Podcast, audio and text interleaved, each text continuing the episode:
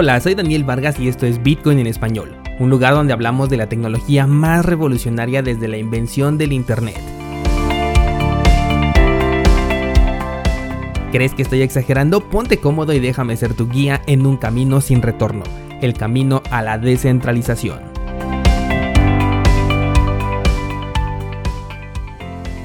Bienvenidos un día más, hoy es miércoles 28 de octubre de 2020 y con la novedad de que Bitcoin ha superado el máximo de 2019. Por el momento apenas ha sido por un par de dólares, aún podemos considerar este punto como una resistencia porque es justamente en donde ha encontrado la dificultad para seguir subiendo. Así que las siguientes horas van a ser cruciales en el movimiento de Bitcoin, si no es que para el momento en el que tú estés escuchando este episodio ya conoces la verdadera respuesta del mercado. Aún así me parece muy positivo el que Bitcoin tan solo 7 meses después de marcar un mínimo en donde muchos comenzaron a escribir que Bitcoin era una broma, que había estallado la burbuja, y me estoy refiriendo al crash que tuvimos el 12 de marzo, ahora esté nuevamente en zonas tan importantes como aquel máximo del año pasado, dejando únicamente el nivel histórico de los 20 mil dólares como siguiente objetivo. Dejando de lado el precio vamos a hablar de las noticias cripto del día de hoy. ¿Te acuerdas que hace un par de meses la compañía Ledger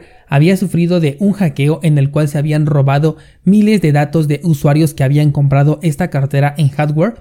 Bueno, pues parece que los hackers ya comenzaron su ataque, porque han enviado una serie de correos masivos a diferentes usuarios que están registrados, informando que hay un malware dentro de su cartera por lo que necesitan descargar una actualización de su wallet. Esto obviamente viene de un correo que no es el oficial, y el enlace que te envían tampoco te lleva obviamente a la página oficial, sino a una página en la que la seguridad de tus criptomonedas se va a ver afectada si tú das un clic en este enlace, ya sea mediante la instalación de software malicioso o bien directamente solicitando la restauración de tu cartera a través ya sea de las 12 o 24 palabras que te dan acceso a tus claves privadas. Con esto por supuesto que perderías total control sobre las criptomonedas que tienes en tu ledger. Una cartera en hardware se puede posicionar como una de las opciones más seguras para poder guardar tus criptomonedas, y es que para que un ataque sea exitoso, el mismo dueño de la cartera tiene que interactuar con esta para que el robo sea efectuado.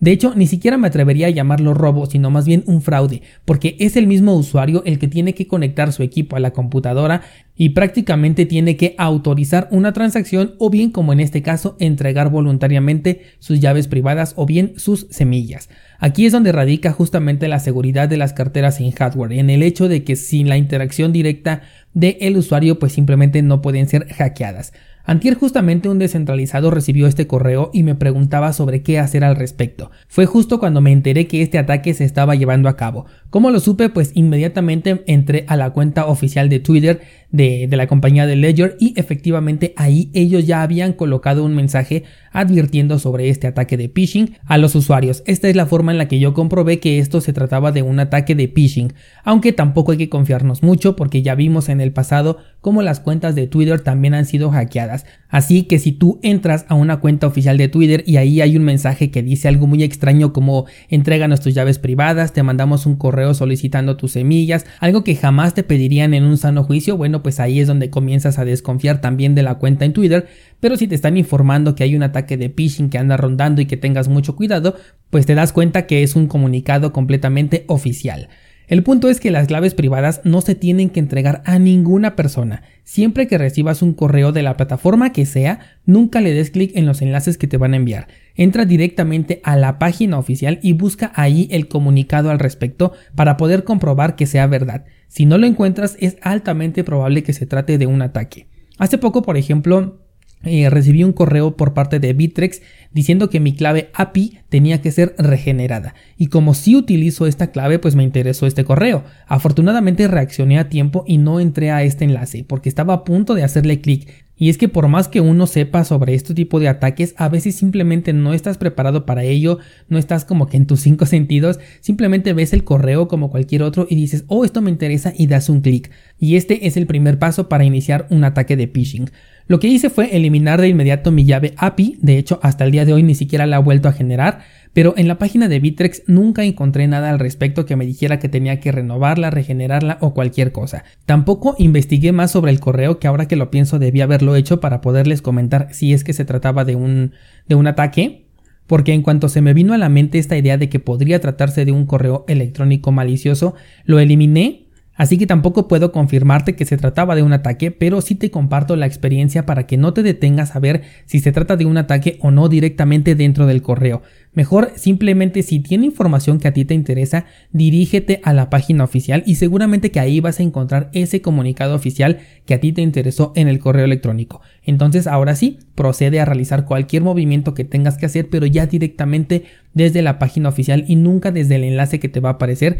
en el correo electrónico. Pasemos a la siguiente nota y déjame contarte que hubo una vez un banco muy famoso del que uno de sus personajes más importantes habló muy mal sobre Ethereum, haciendo que su valor bajara de precio drásticamente. Una vez que consiguió este objetivo, aprovechó y compró Ethereum a excelentes precios. Estoy hablando de JP Morgan, y es que después de esta jugada, en primera las palabras que vinieran de esta entidad perdieron toda influencia sobre el mercado cripto porque ha dicho muchas otras cosas y simplemente ya es completamente ignorado y además anunciaron también que estaban creando su propia criptomoneda, el JP Morgan Coin, una moneda estable.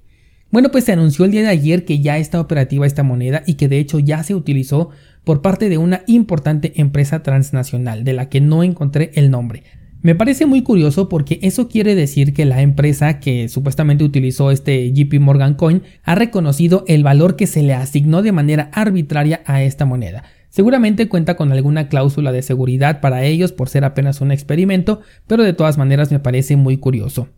Lo que no me gustó mucho, eh, sobre todo de la nota que encontré, es que se hace mucho énfasis a que la tecnología blockchain puede traer grandes revoluciones, cuando realmente blockchain es un estorbo para este tipo de aplicaciones, eh, sobre todo por ejemplo aquí con JP Morgan, con Walmart, con muchas que hemos visto o que hemos escuchado que quieren hacer estas implementaciones. Es innecesario e ineficiente al grado de que una buena base de datos sería muy superior para estos nuevos activos digitales, pero claro, si no le ponen ahorita el nombre de blockchain, ¿cómo van a poder decir que están a la vanguardia? Recordemos que blockchain soluciona dos problemas y que si no cuentas con estos dos, entonces simplemente no necesitas blockchain. El problema número uno que resuelve son los intercambios entre pares sin intermediarios. JP Morgan es un intermediario, por lo que a menos que quiera sacar algo que él mismo no pueda controlar, entonces no necesita blockchain. El problema número dos que resuelve es el problema del doble gasto. Este sí es un problema que tiene JP Morgan.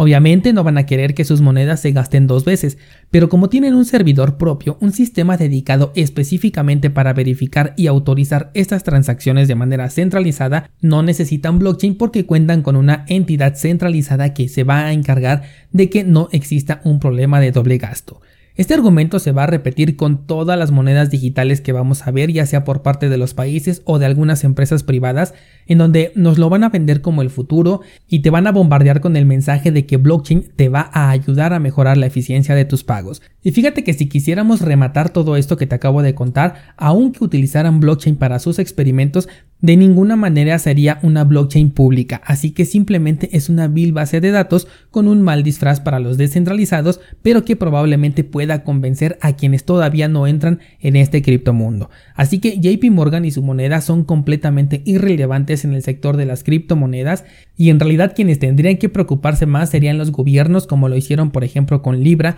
porque se les están adelantando las empresas privadas y ya sabemos la reacción que provoca esto dentro de los gobiernos. Lo que sí es relevante dentro del sector de las criptomonedas es que se ha realizado la transacción más grande en Bitcoin hablando de su valor en fiat. Y es que déjame contarte que una ballena cripto ha movido en tan solo dos transacciones casi 1.200 millones de dólares en Bitcoin. Lo curioso es que lo hace desde una dirección de Sapo, un servicio de custodia centralizado de donde se podrían sacar los datos de a quién pertenece esta exorbitante cantidad. Hasta el momento no se ha dicho nada eh, sobre el dueño de esta cartera, pero podría darse a conocer debido al servicio que está utilizando. Lo relevante aquí no solamente es el impresionante monto que se ha movido, sino también la comisión pagada por esta transacción. Y es que apenas se pagaron menos de 4 dólares por mover estos millones de dólares, que bien pudieron ir de un país a otro sin ninguna complicación y por apenas 4 dólares de comisión. Una verdadera muestra del poder que tiene Bitcoin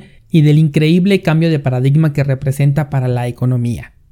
La transacción en este caso movió 88.857 bitcoins, lo cual se posiciona por encima del movimiento más fuerte anteriormente registrado, que aunque tenía una mayor cantidad de bitcoins porque eran 161.500, el valor de Bitcoin en ese entonces estaba en 6.800 dólares, por lo que el acumulado fue menor que el de esta ocasión. Hasta el momento todavía no se supera el movimiento más grande en Bitcoin jamás registrado, el cual pertenece curiosamente a MTBox, que fue el exchange que fue hackeado y que desapareció, en donde se registró un movimiento de 550 mil bitcoins, que para ese entonces apenas era un millón de dólares, pero si eso se moviera al día de hoy, estaríamos hablando de 7 mil millones de dólares. Es simplemente impresionante lo que podemos hacer ahora con esta tecnología que tenemos en nuestras manos. Descentralizado hay que estar muy pendientes para lo que suceda en los siguientes días o en las siguientes horas porque Bitcoin se encuentra en un punto muy importante del que se puede desprender un movimiento impulsivo, aunque no sé si será un impulso o un crash,